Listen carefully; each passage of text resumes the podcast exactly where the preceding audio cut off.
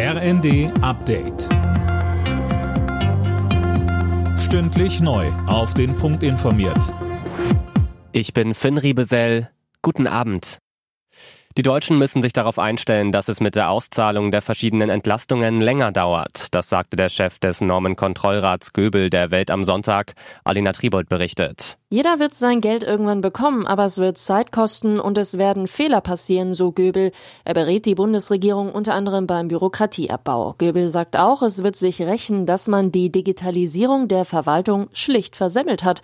Genau dort in der Verwaltung wächst nun die Sorge. Beim Wohngeld etwa rechnen einzelne Kommunen mit zweieinhalb bis fünfmal so hohen Antragszahlen wie sonst, heißt es in der Zeitung.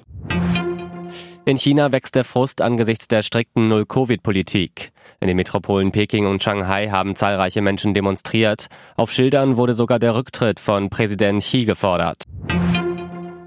Die Weihnachtszeit steht vor der Tür und damit werden auch wieder deutlich mehr Pakete verschickt.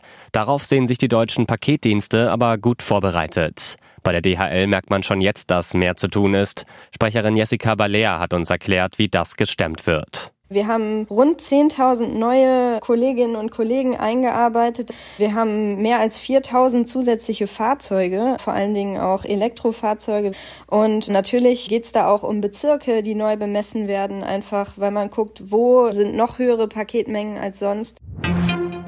Kroatien ist bei der Fußball-WM in Katar auf Achtelfinalkurs. Nach frühem Rückstand gewannen die Kroaten ihr zweites Gruppenspiel gegen Kanada mit 4 zu 1. Die Kanadier sind damit raus. Zuvor hatte Marokko überraschend 2 zu 0 gegen Belgien gesiegt. Costa Rica setzte sich mit 1 zu 0 gegen Japan durch.